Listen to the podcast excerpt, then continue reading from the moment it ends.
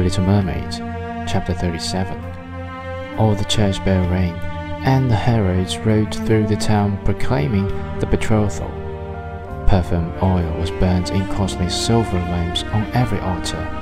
The priest waved the censers, while the bride and the bridegroom joined their hands and received the blessing of the bishop.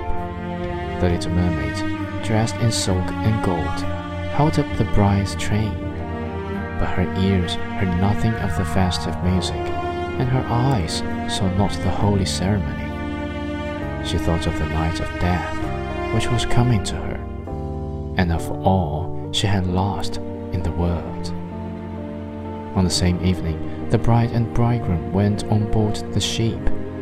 Canoes were rowing, flags waving, and in the center of the ship a costly tent of purple and gold had been erected. Contained elegant sleeping couches for the bridal pair during the night.